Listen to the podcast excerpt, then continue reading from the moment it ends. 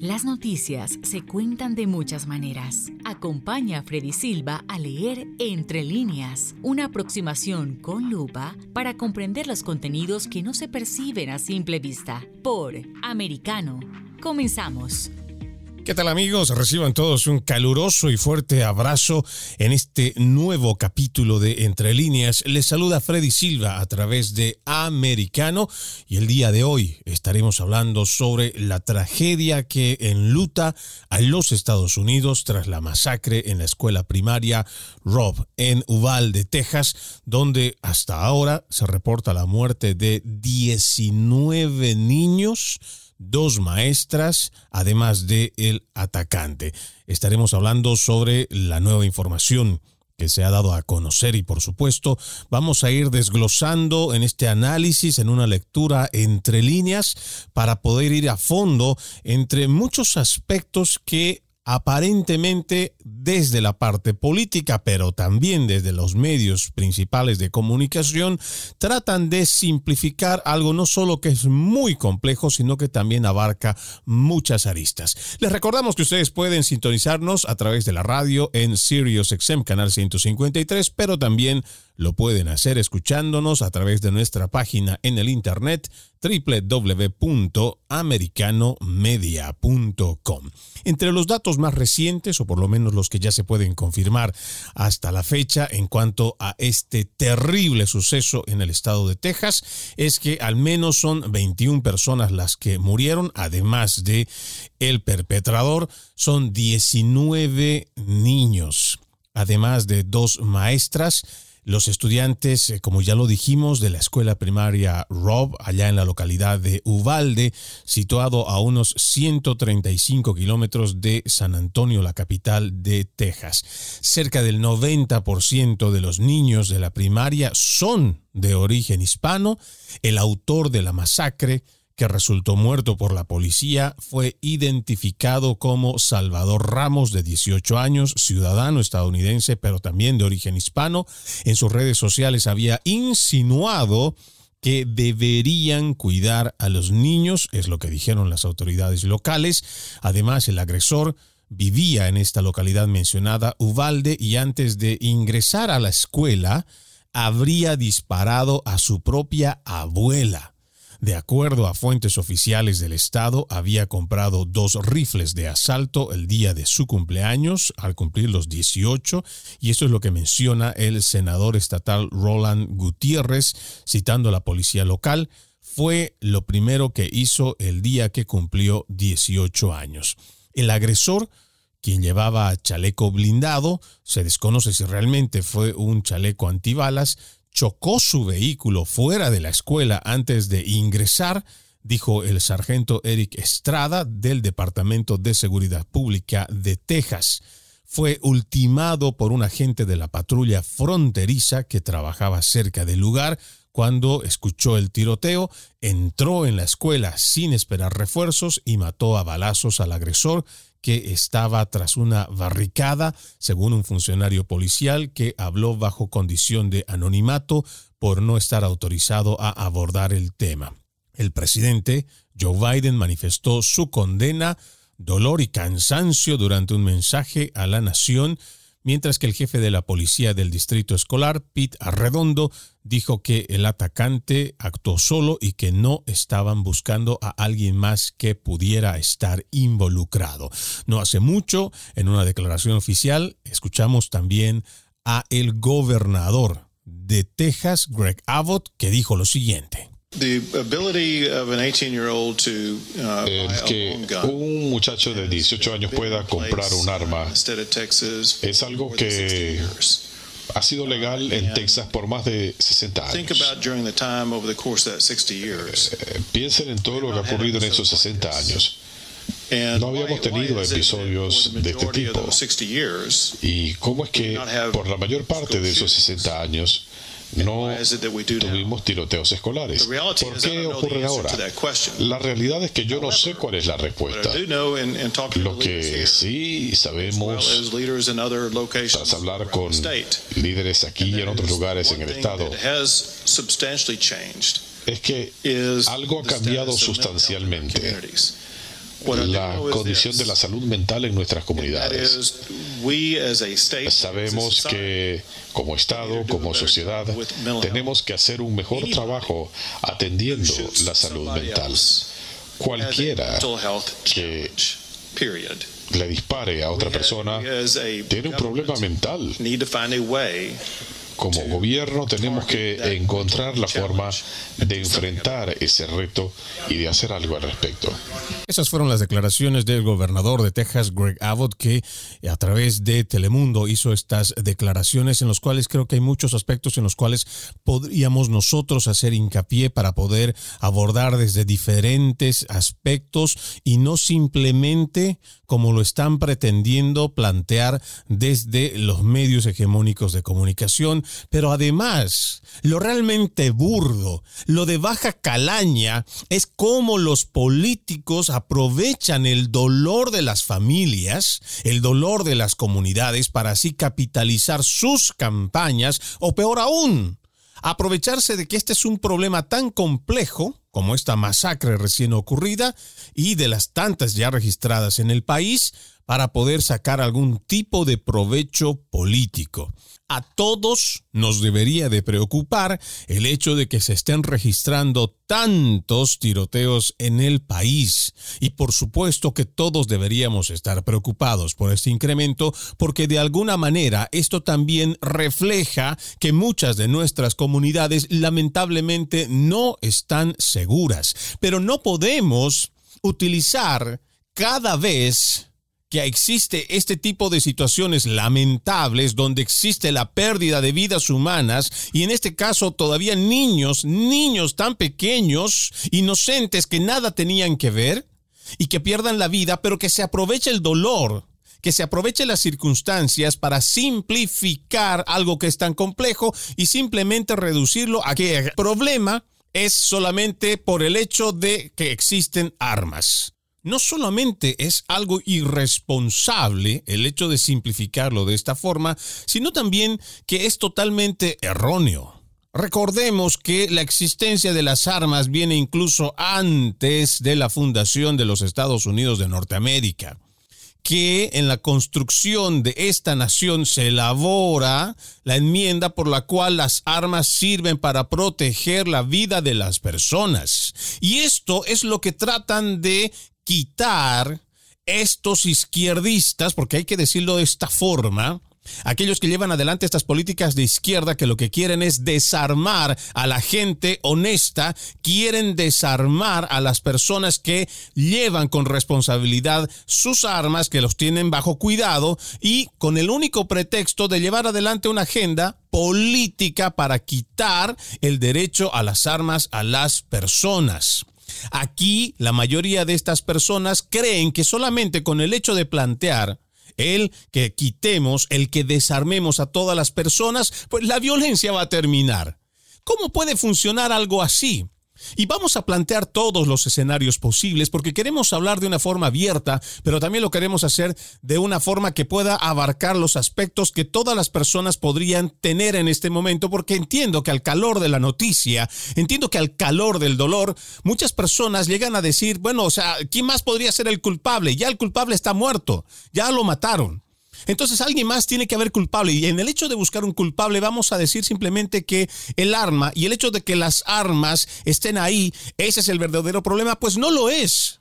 Porque las armas no matan por sí solas. Las armas no tienen vida, las armas no agarran, no caminan y no van y no están quitando la vida a las personas. Si nosotros usáramos la misma lógica en la cual plantea la mayoría de los políticos de izquierda de que el hecho de que existan las armas es el problema por las muertes que se tienen en el país, bajo esa misma lógica, entonces nosotros deberíamos prohibir también el uso de los automóviles. Y le explico por qué. Según los datos del CDC, cada año mueren más de 32 mil personas y otras 2 millones sufren lesiones por choques automovilísticos. Estos datos solamente aquí en los Estados Unidos. Ya me imagino la cantidad que debe pasar en el resto del mundo. Pero si nosotros actuamos de una forma irresponsable y solamente simplificamos el problema de que el automóvil, el uso del automóvil es el problema, entonces estaríamos nosotros cometiendo una irresponsabilidad al no abordar toda esta gran gama de efectos que acompañan esta situación de que la gente muera en el uso de los automóviles. Por ejemplo, estaríamos descartando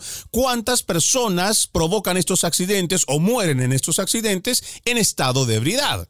¿Cuántas personas lo hacen mientras han consumido algún tipo de narcótico? ¿Cuántas de estas personas han estado manejando, incluso teniendo problemas mentales, los cuales son tratados por un psiquiatra. Hay muchos aspectos que nosotros estaríamos dejando de lado si simplemente actuamos como los políticos que buscan el camino más fácil y simplemente apuntan, ah, mira, ¿sabes qué? Esto es este el problema. No, señor, tenemos que abordarlo desde distintos puntos de vista.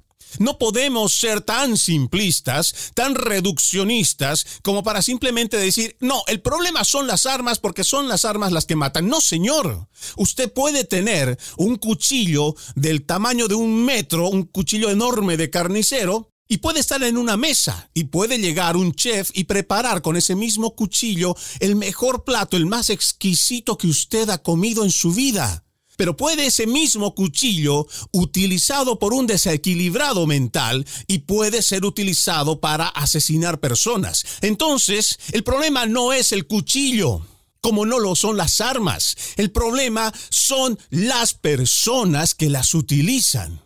Ahí es donde nosotros tenemos que trabajar, pero a los políticos no les gusta escuchar esto. ¿Por qué? Porque el momento que tú tienes que hablar sobre la persona, entonces tienes que abordar muchos aspectos, muchos problemas, que para ellos significa pérdida de tiempo. ¿Por qué? Porque el político está interesado en capitalizar cualquier problema para que le genere algún tipo de rédito político y lo mantenga en su posición hablar de estos temas de salud mental, hablar de los temas de seguridad en las escuelas y tantos otros aspectos, para ellos implicaría en estar en debates, en proponer leyes, en buscar otras cosas que para muchos de ellos no les va a alcanzar el tiempo. Pero en el fondo, la realidad es que tampoco les interesa abordarlo. ¿Por qué? Porque ellos prefieren simplemente encontrar un culpable lo antes posible y decir, ah, nosotros hicimos algo. Vamos a ir a nuestra primera pausa, amigos. No se muevan, tenemos mucho que hablar con respecto a este tema. En breve regresamos con Entre líneas, junto a Freddy Silva por Americano. Una mirada global de la influencia de Medio Oriente en el mundo occidental, junto a Hannah Beris, cada sábado en Israel hoy, 2 p.m. Este, 1 Centro, 12 Pacífico, por Americano. Los avances científicos y tecnológicos relevantes, Internet, redes sociales y el mundo de los videojuegos en Tech Talk con Pablo Quiroga. Conéctate de lunes a viernes, 2 p.m. Este, 1 Centro, 11 Pacífico, en vivo por Americano.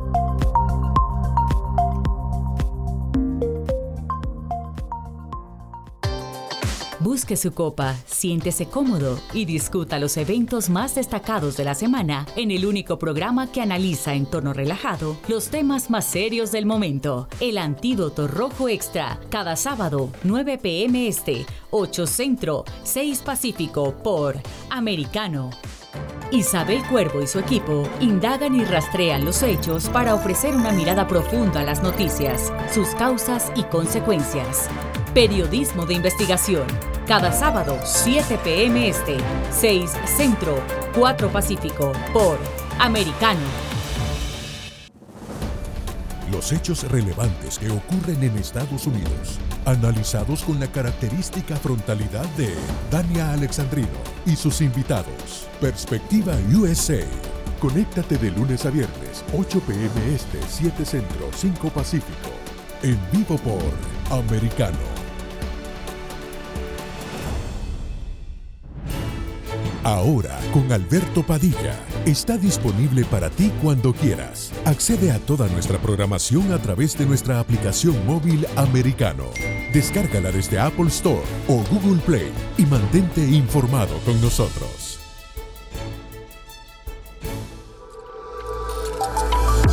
Vive en la verdad. Somos americano. El análisis de la actualidad política de los países del sur de Latinoamérica y sus consecuencias en el continente, junto a Marcelo López Macía, de lunes a viernes, 10 a.m. Este, 9 Centro, 7 Pacífico, por Americano. Donde están los hechos, somos Americano. Estamos de vuelta con Entre líneas, junto a Freddy Silva por Americano. Gracias por continuar con Entre líneas.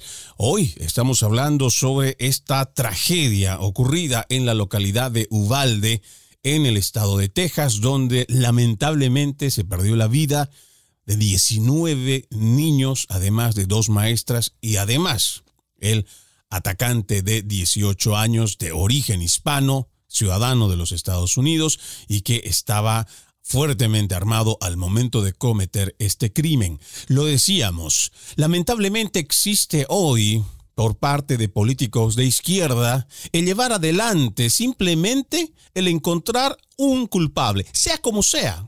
Y esto nos lleva a un reduccionismo donde ya no vemos cuáles son los aspectos que llevaron no solamente a este joven de 18 años, a este asesino de niños, a matar este tipo de simplismos que se plantean desde la política también nos evita tratar de fondo los temas que están relacionados con esto, porque no estamos hablando solo de este asesino, estamos hablando de muchos otros que se han estado dando a lo largo del país, donde lamentablemente no solo son niños, también se registran jóvenes, adultos y ancianos que terminan baleados, que terminan muertos, sí, por armas de fuego, que lamentablemente son personas personas, en su mayoría criminales, que han conseguido también las armas en el mercado negro o que han conseguido legalmente las armas sin haber pasado un proceso de revisión exhaustiva.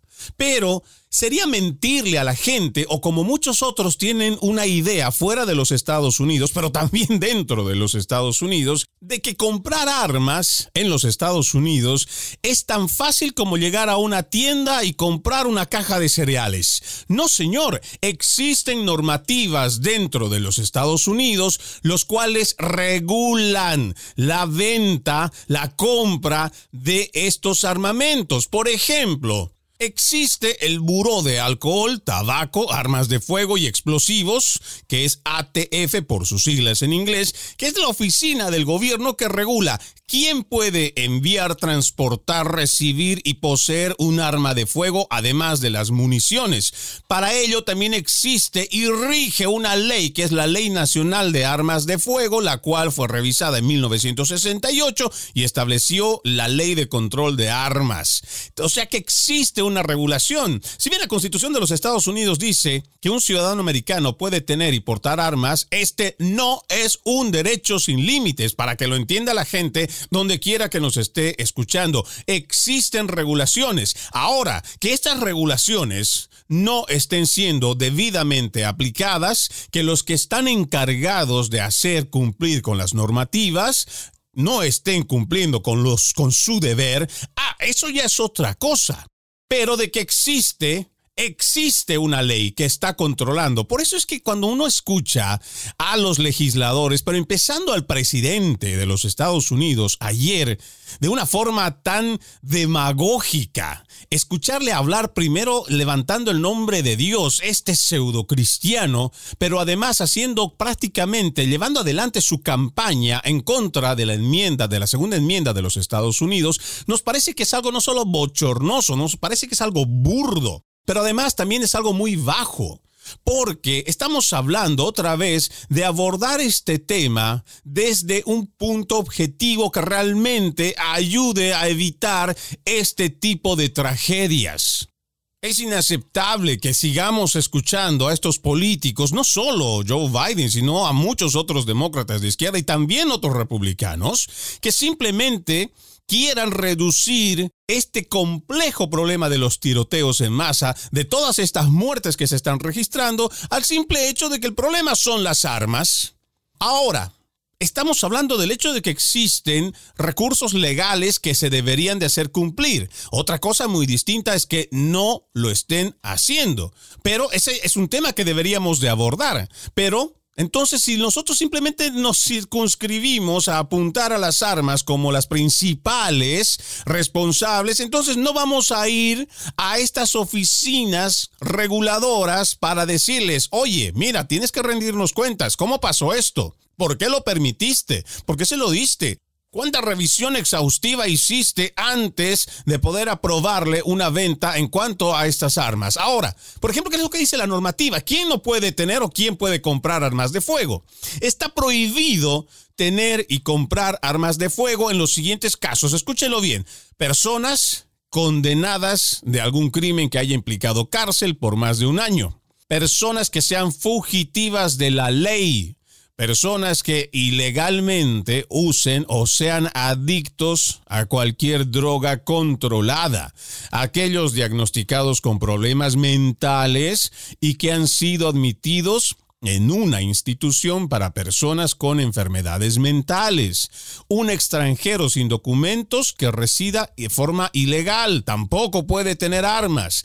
Alguien que haya sido despedido de las Fuerzas Armadas con deshonores tampoco puede tener armas. Una persona que haya renunciado a la ciudadanía de los Estados Unidos, un individuo que tenga una orden de restricción por acoso o amenaza a su pareja o a los hijos de su pareja personas acusadas de violencia doméstica. Estas normas están de forma explícita en el título 18 del Código de los Estados Unidos, sección G22. Pero no solamente estamos hablando de que existe esta normativa federal, también tenemos que decir que en los estados, cada una de las legislaturas estatales también ponen sus reglamentos. Algunos serán mucho más estrictos que otros, pero por supuesto que lo son. No todos trabajan de una forma unánime. Por ejemplo, ah, existen ocho estados que exigen el registro de un arma. Por ejemplo, California, Connecticut, Hawaii, Maryland, Michigan, Nueva Jersey, Nueva York y Washington. Trece estados piden un permiso para comprar un arma. California, Connecticut, Hawaii, Maryland, Nueva Jersey, Nueva York, Iowa, Massachusetts, Minnesota, Nebraska, North Carolina, North Dakota, Rhode Island. Y cinco estados prohíben cargar un arma de fuego libremente en un estado, en un lugar público. Por ejemplo, California, Florida, Illinois, South Carolina, Carolina del Sur, Nueva York, además de el Distrito de Columbia. Entonces, existen normativas que no hacen que la persona simplemente vaya a una tienda de armas y dice, ah, mire, ¿sabe qué? Me gusta esa, me la quiero llevar, me la quiero comprar. No, existen normativas que primero tienen que hacer una revisión exhaustiva. Yo entiendo de que aquí en la Florida se le pide a la persona que está solicitando la compra de un armamento llenar un formulario una vez que llena ese formulario, son los del FBI, el, el Buró Federal de Investigaciones, el que termina haciendo la revisión y seguramente hay otros procedimientos más adicionales como para que la persona que una vez haya sido revisado, quién es, qué tipo de persona es, qué antecedentes tiene, realmente es una persona que está en sus facultades mentales y todos los demás aspectos, entonces recién se les puede vender un armamento. Es por eso que las personas tienen. Por supuesto que tienen que saber esto para que alegremente no salgan a las calles y empiecen a hacer una manifestación sin conocer lo que realmente se tiene en los Estados Unidos por normativa. Porque ya hemos visto a más de uno ¿sí? No solamente en las redes sociales, sino yendo a buscar a alguno de sus legisladores para decirle, mire, sabes que el problema son las armas porque no hay regulación para que la gente pueda tenerlo. No, señor, eso no es cierto. Existen normativas, no solo federales, sino también existen normativas estatales, los cuales verifican antes de la venta, pero además también la compra de un arma de fuego. Ahora, de acuerdo con las leyes federales, si se quiere o si requiere una verificación de antecedentes penales y criminales para poder comprar armas de fuego. Así lo exige la ley Brady sobre prevención de violencia por armas de mano. Esta es una ley de 1993. La verificación se hace a través del Sistema Nacional Instantáneo de Chequeo de Antecedentes en el National Instant Criminal Background Check System.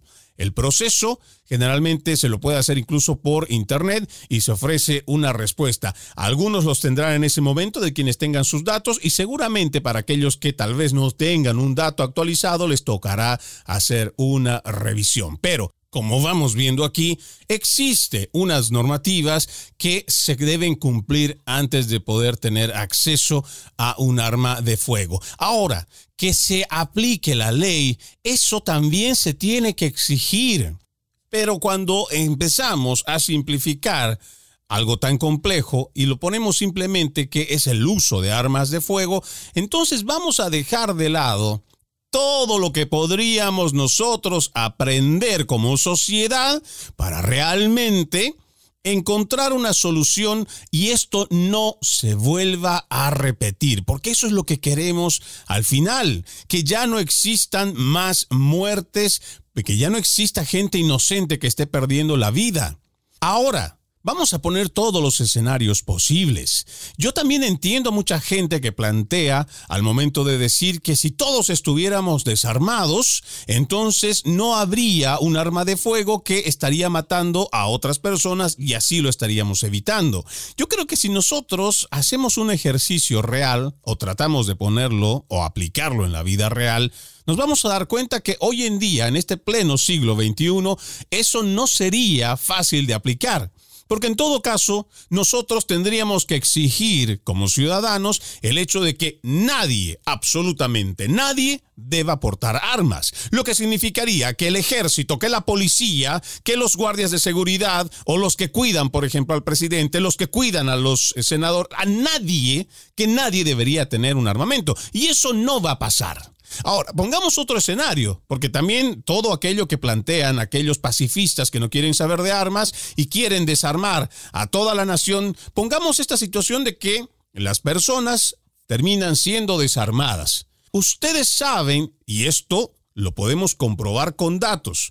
El que quiere delinquir, el que quiere asesinar, el que tiene el problema mental, y quiere llevar adelante un crimen, va a conseguir un arma para llevar adelante el crimen. Y no va a ser un impedimento el hecho de que no hayan armas para la venta. Lo va a conseguir, así sea trayéndolo de otro país, sea importando de otro lado o fabricando manualmente esa arma. Por eso es que nosotros tenemos que apuntar este problema de salud mental de una forma objetiva y no por el lado político. Vamos a ir a nuestra segunda pausa aquí en Entre líneas. Amigos, no se muevan, todavía tenemos mucho de qué hablar al respecto. En breve regresamos con Entre líneas, junto a Freddy Silva por Americano.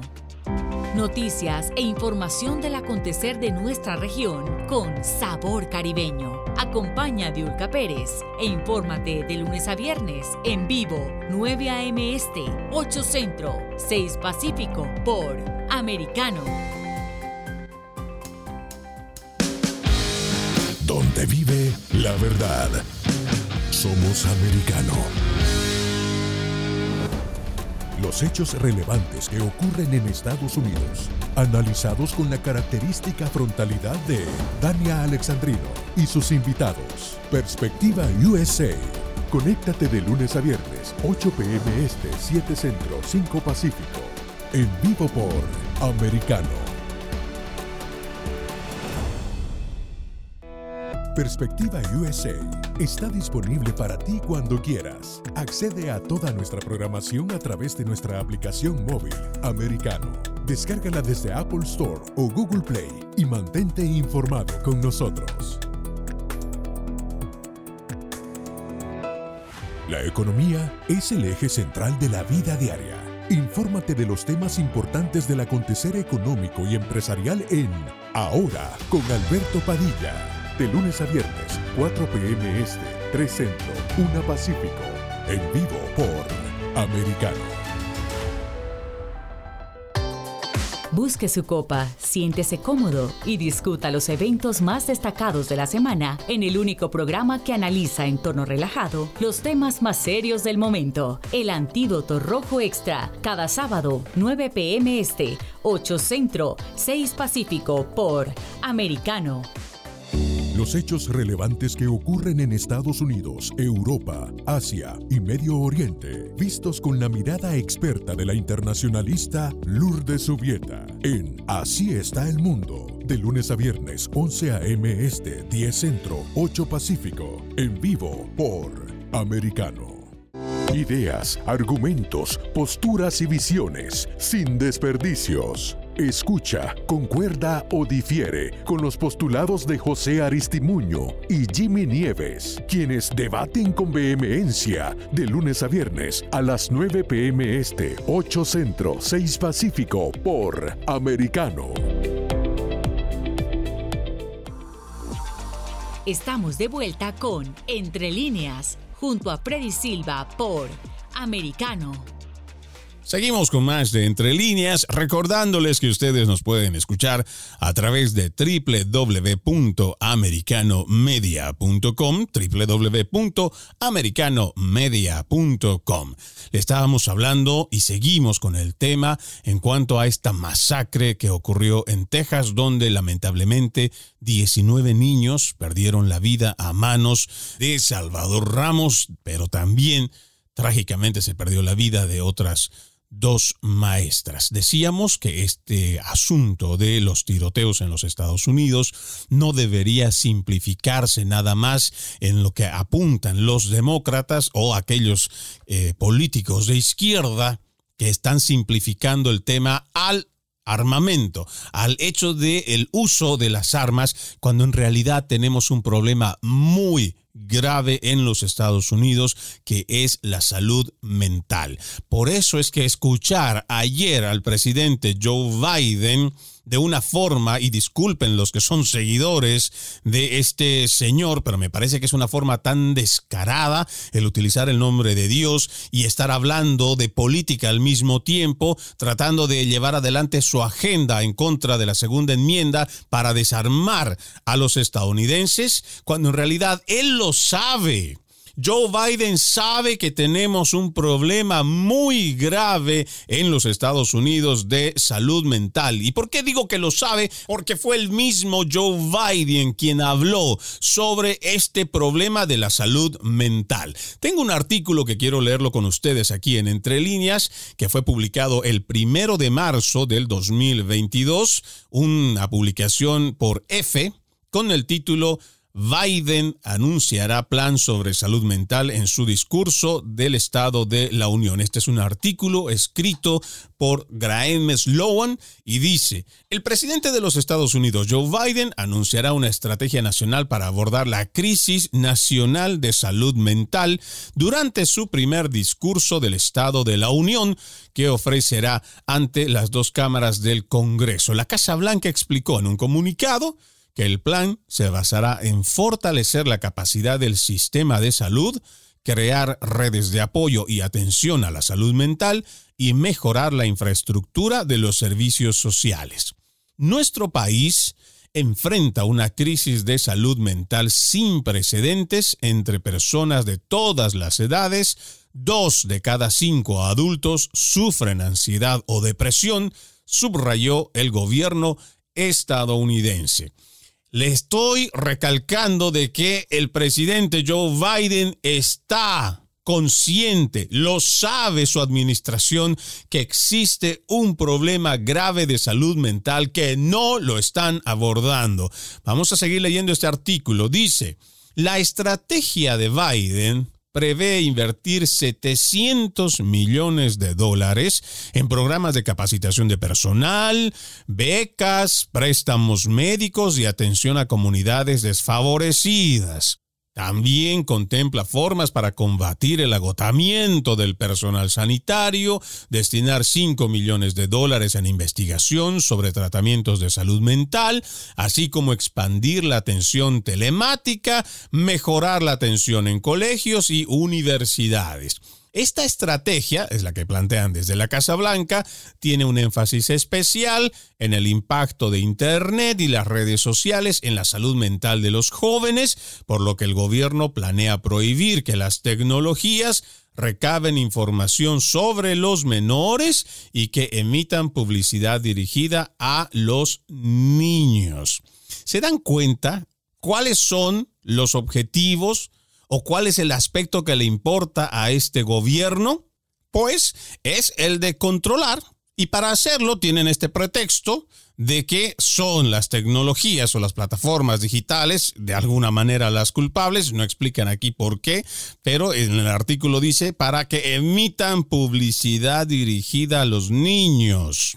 ¿Quién se va a encargar de poder hacer o de elaborar estos comerciales dirigidos a los niños? ¿Cuál será la base en la cual van a hacer esto mismo son de las preguntas que a mí me preocupan, porque tenemos un gobierno bastante progresista que no le importa tratar, por ejemplo, problemas como la disforia de género o disforia de sexo y tratarlo como un problema mental, pero no en vez de ayudar a estas personas que sufren este tipo de trastornos mentales, pues lo que están haciendo es avalar las conductas, llevarlos a una castración química, llevarlos incluso a operaciones quirúrgicas irreversibles y no estamos atacando otra vez lo más importante que en este caso llegaría a ser la salud mental. Sigamos con el artículo. Según la Casa Blanca, uno de cada tres estudiantes de secundaria sufrían tristeza persistente en 2019 un 40% más que en 2009, situación que se ha agravado con la pandemia del COVID-19. Esta es una realidad. Se ha incrementado en los números dramáticamente los temas de salud mental desde el momento de la pandemia hasta el día de hoy tanto así que se ha incrementado en un número realmente preocupante los suicidios, sobre todo en los adolescentes y los adultos jóvenes.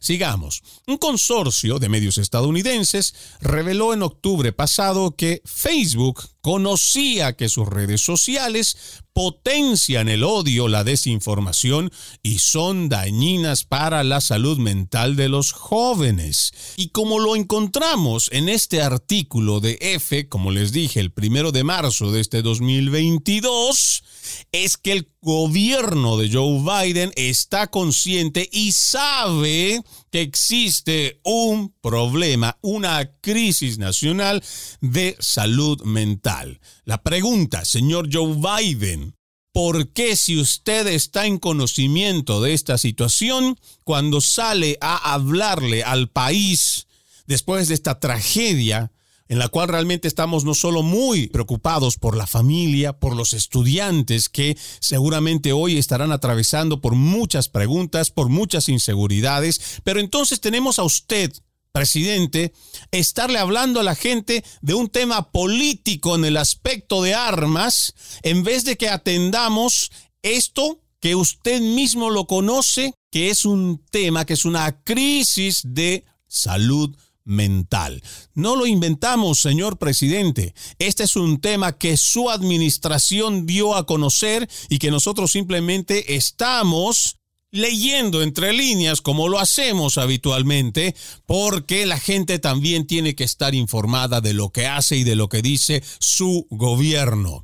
Vamos a hablar de lo que también es muy preocupante y vamos a abordar ya de lleno este tema de la salud mental en cuanto a las cifras que para mí me parece que es muy importante que la gente también lo aborde. Y otra vez, quiero referirme a este tema de la salud mental porque es un tema bastante complejo que no solamente circunscribe a esto que quieren encasillar los de izquierda al hablar solo del uso de las armas. No, señores, este es un problema muy complejo que tiene que saber la sociedad, porque la sociedad también debe participar de alguna forma para que nosotros juntos podamos evitar este tipo de tragedias y que no se vuelva a repetir, porque no puede ser que en los Estados Unidos el lugar que debería ser un santuario de conocimiento, un lugar donde los niños van a aprender, ya no sea uno de los lugares más seguros solo porque existen personas trastornadas, personas que tienen un problema en la cabeza y que llevan adelante fechorías como la que ocurrieron en Texas. Y tenemos que abordar estos temas no solo desde un ángulo tan político reduccionista, Es lo mismo que pasa con el tema del aborto, y no me quiero salir de este tema, pero voy a hacer una pequeña analogía. Muchas personas, que también la mayoría son de izquierda, plantean el aborto como una solución y como un derecho. El asesinato de los niños no nacidos lo plantean como si fuera un derecho. ¿Y por qué hacen esto? Porque simplemente no quieren abordar los verdaderos problemas que llevan a una persona a abortar. Entonces es mucho más sencillo matar a un niño en el vientre de su madre que realmente ver todo lo que implica el problema que lleva a una mujer a cometer un aborto. Ahí tenemos jóvenes que no tienen a sus padres en sus casas. Tenemos una sociedad cada vez más alejada de Dios, una sociedad constantemente que se le está lavando el cerebro con videos, con series, con películas, con la misma prensa hegemónica que lleva adelante series que sexualizan a estas personas, sobre todo a los más jóvenes, y que los están llevando por este camino de la promiscuidad y que por supuesto, si no tienen información, no tienen educación, pues estos niños, entre comillas, están llevando o están teniendo más bien sexo descontrolado y desenfrenado y por supuesto toda relación sexual tiene como consecuencia un embarazo. Pero como la sociedad no quiere empezar a darse cuenta que somos los padres muchas veces muy permisivos con nuestros hijos y no queremos también como sociedad ver que hay mucho libertinaje, entonces es más fácil agarrar al indefenso. Y este indefenso en este caso llega a ser la criatura no nacida y matando a esta persona, pues entonces vamos a terminar con el problema. No, señores, tenemos que abordar estos problemas sociales, tenemos que abordar estos temas que nos competen como seres humanos, porque la pérdida de valores morales es evidente en este siglo XXI. Esos mismos valores morales que por siglos nos han mantenido de alguna manera, le guste o no escuchar a la gente, han mantenido cierto balance han hecho que muchas personas se contengan para cometer fechorías porque están calificadas en muchas como pecado, como algo incorrecto. Por eso es que el rescate de nuestras normas morales, sobre todo nuestras normas morales cristianas, tienen que ser parte de las herramientas para contrarrestar este tipo de problemas que estamos viviendo no solo en la sociedad estadounidense, sino en el mundo. Es momento de que vaya a una pausa aquí en Entre Líneas. Amigos, ustedes no se muevan, que regresamos con más. En breve regresamos con Entre Líneas, junto a Freddy Silva por Americano. Somos Americano.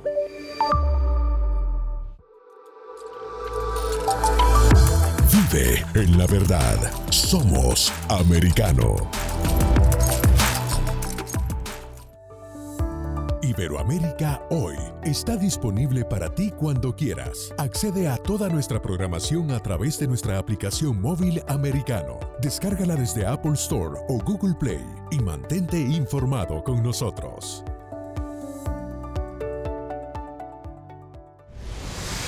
Diego López y Dianelis Guerra comentan y analizan el acontecer deportivo, torneos, campeonatos y la actuación de tus atletas favoritos en Deportes Americano. Sábado, 10 pm Este, 9 Centro, 7 Pacífico por Americano. Ideas, argumentos, posturas y visiones, sin desperdicios. Escucha, concuerda o difiere con los postulados de José Aristimuño y Jimmy Nieves, quienes debaten con vehemencia de lunes a viernes a las 9 pm este, 8 centro, 6 pacífico por Americano. La economía es el eje central de la vida diaria. Infórmate de los temas importantes del acontecer económico y empresarial en Ahora con Alberto Padilla. De lunes a viernes, 4 p.m. Este, 3 Centro, 1 Pacífico. En vivo por Americano.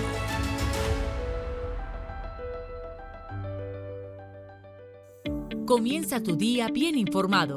De mañana con Americano. Junto a Gaby Peroso y Jolly Cuello quienes te presentan la revista informativa de las mañanas. Conéctate con nosotros en vivo de lunes a viernes de 7 a.m. Este, 6 Centro, 4 Pacífico por Americano. Donde pasan los hechos, siempre americano. Infórmate con Lucía Navarro de los temas importantes del día que impactan tu vida. Conoce el contexto de los hechos con el análisis de especialistas. Únete a Actualidad Noticiosa de lunes a viernes a partir de las 10 pm este 9 Centro 7 Pacífico por Americano. Estamos de vuelta con Entre líneas junto a Freddy Silva por Americano. Continuamos con más de Entre líneas. Hoy estamos hablando sobre la tragedia ocurrida en la localidad de Uvalde, allá en Texas, donde lamentablemente murieron 19 niños, dos maestras en un trágico tiroteo. Decíamos, antes de irnos a la pausa, que vamos a hablar sobre este tema de salud mental y tengo un artículo que quiero leerlo con ustedes entre líneas porque el pueblo estadounidense tiene que saber en cifras o tener una idea en cifras de cómo estamos atravesando esta crisis de salud mental. He extraído este artículo de la Alianza Nacional de Enfermedades Mentales, NANI por sus siglas en inglés, con el título Salud Mental en Cifras. Dice, Millones de personas en los Estados Unidos se ven afectadas por enfermedades mentales cada año. Es importante medir cuán comunes son las enfermedades mentales para que podamos comprender su impacto físico, social y financiero y para que podamos demostrar que nadie está solo. Estos números también son herramientas poderosas para aumentar la conciencia pública, eliminar el estigma y abogar por una mejor atención médica. La información de estas infografías en esta página proviene de estudios realizados por organizaciones como la Administración de Servicios de Salud Mental y Abuso de Sustancias, los Centros para el Control y Prevención de Enfermedades y el Departamento de Justicia de los Estados Unidos. La terminología utilizada refleja la utilizada en los estudios originales, términos como enfermedad mental grave, enfermedad mental o trastornos de salud mental pueden parecer que se refieren a lo mismo, pero en realidad se refieren a grupos de diagnóstico específicos para un estudio en particular. Ahora, veamos estos datos que me parecen muy, muy preocupantes. Uno de cada cinco adultos estadounidenses experimenta una enfermedad mental cada año. Uno de cada 20 adultos estadounidenses experimenta una enfermedad mental grave cada año. Uno de cada seis jóvenes estadounidenses entre 6 y 17 años experimenta un trastorno de salud mental cada año el 50% de todas las enfermedades mentales de por vida comienza a los 14 años y 75% a los 24 años. Préstele por eso mucha atención, usted padre de familia, a los más pequeños en esa etapa ya de la adolescencia o cuando están por entrar en la adolescencia, que es lo que nosotros llamamos la etapa más crítica, pero que también es la que requiere de mucho más cuidado y de nuestra atención. Aquí también hay algo que debemos decirlo y que es parte de esta investigación y que seguramente a usted también le va a impactar como lo ha hecho conmigo. El suicidio es la segunda causa principal de muerte entre las personas de 10 a 34 años. Se lo repito para que usted lo tenga también en mente. El suicidio es la segunda causa principal de muerte entre las personas de 10 a 34 años. Cifras que para mí son muy, muy alarmantes. Voy a seguir con este estudio que indica que el 21% de los adultos estadounidenses experimentaron enfermedades mentales en el 2020. 52,9 millones de personas. 52 millones casi 53 millones de personas han experimentado algún tipo de enfermedad mental en el 2020. ¿Se da cuenta por qué decimos que desde el inicio de la pandemia las cosas han subido a, un, a una cifra realmente alarmante? El 5,6% de los adultos estadounidenses han presentado una enfermedad grave, una enfermedad mental grave. ¿Sabe cuánto esto es en cifra? 14,2 millones de personas. Esto representa uno de cada 20 adultos. Imagínese usted, amigo oyente, donde quiera que nos esté escuchando, que de estos 14,2 millones de personas, 14,2 millones de personas. No vamos a decir el 5, el 3, ni siquiera el 1%. Cuando hablamos incluso solo de la mitad del 0,5%, usted tiene idea de cuántas personas con enfermedades mentales graves podrían tener o podrían cometer algún tipo de crimen, ya sea con un arma de fuego, ya sea con un bate de béisbol, ya sea con un cuchillo, con una navaja, una persona que está con, la, eh, con el problema mental y que está conduciendo y que está muy molesto y que se baja de su automóvil en plena autopista y que reta a otra persona y que eso termina en una tragedia. ¿Por qué siempre tenemos que hacerlo de forma tan simple como lo presentan los políticos al decir que es un arma de fuego? ¿Por qué tendríamos que hacer tan reduccionistas para ignorar que los problemas mentales harían que las personas, que son al final las que terminan cometiendo los crímenes, podrían tomar cualquier elemento como una herramienta, como un arma para dañar a otra persona.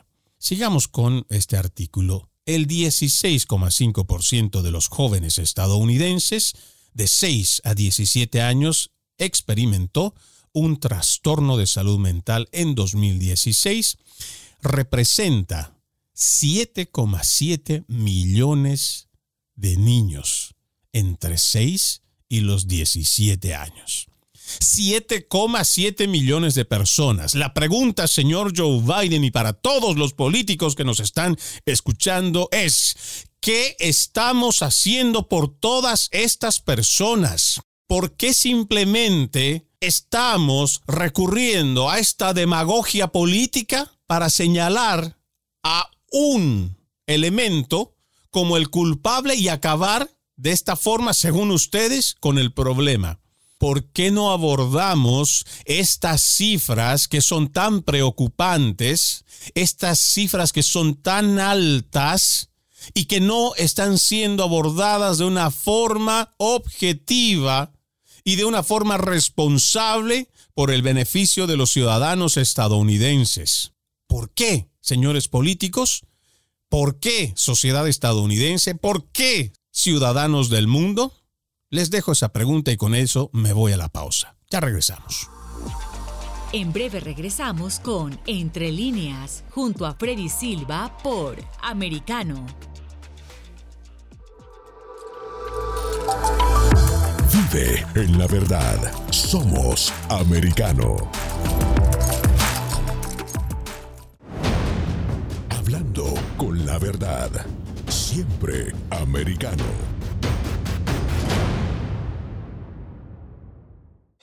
Los hechos relevantes que ocurren en Estados Unidos, Europa, Asia y Medio Oriente, vistos con la mirada experta de la internacionalista Lourdes Subieta, en Así está el mundo, de lunes a viernes, 11 a.m. Este, 10 Centro, 8 Pacífico, en vivo por Americano. Los avances científicos y tecnológicos relevantes, Internet, redes sociales y el mundo de los videojuegos en Tech Talk con Pablo Quiroga. Conéctate de lunes a viernes, 2 p.m. Este, 1 Centro, 11 Pacífico, en vivo por Americano.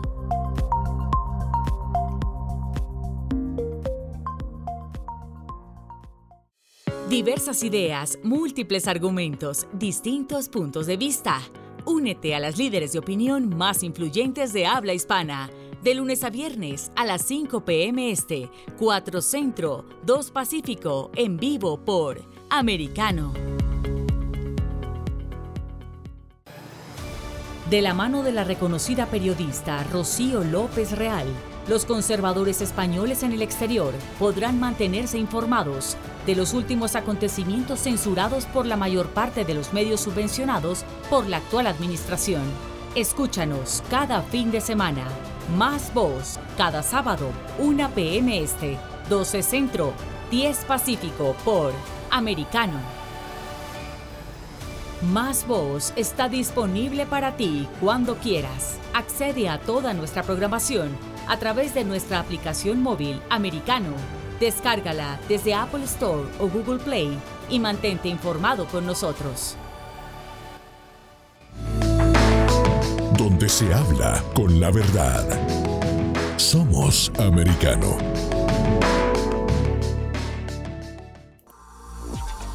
Estamos de vuelta con Entre líneas, junto a Freddy Silva por Americano. Seguimos con la última parte en este capítulo de Entre líneas, recordándoles que además de la radio ustedes nos pueden escuchar a través de www.americanomedia.com, www.americanomedia.com. Estamos leyendo estas eh, cifras que fueron extraídas de un trabajo de investigación por parte de la Alianza Nacional de Enfermedades Mentales, que tiene su página en el Internet. Eh, usted va a encontrarlo, las siglas son NANI, N-A-N-I, y NANI por sus siglas en inglés, como le dije, Alianza Nacional de Enfermedades Mentales, estábamos hablando de cifras realmente preocupantes. Hay datos que tal vez no nos va a dar eh, tiempo de poder leer completo porque este es un informe que realmente abarca mucho y que seguramente para más de un programa o un programa de una hora no sería suficiente para irlo abordando y para ir eh, pues detallando. Pero hay datos que me llaman mucho la atención. Por ejemplo, dice prevalencia anual de enfermedades mentales entre adultos estadounidenses, esto por un grupo demográfico. Según estos datos, los asiáticos estarían entre un 19.9%, el blanco no hispano 22,6%, negro no hispano o afroamericano 17,3%, el indio americano no hispano o nativo de Alaska, 18,7%, en un aspecto o en un espectro más bien mixto, multirracial, no hispano, 35%, y el hispano o latino, 18,4%. También hay un dato que al final indica que serían las lesbianas, gays o bisexuales el grupo con más alto número de enfermedades mentales, según esta publicación, 47,4%, lo escuchó bien, 47,4% de lesbianas, gays y bisexuales han tenido algún tipo de enfermedad mental en el año. Ahora, vienen más eh, datos que, por ejemplo, también podríamos nosotros hablar de ya cuáles son las eh, complicaciones. Y solamente vamos a, a, dar, creo, algunas. Dice, por ejemplo, de esquizofrenia sufren alrededor de 1,5 millones de personas.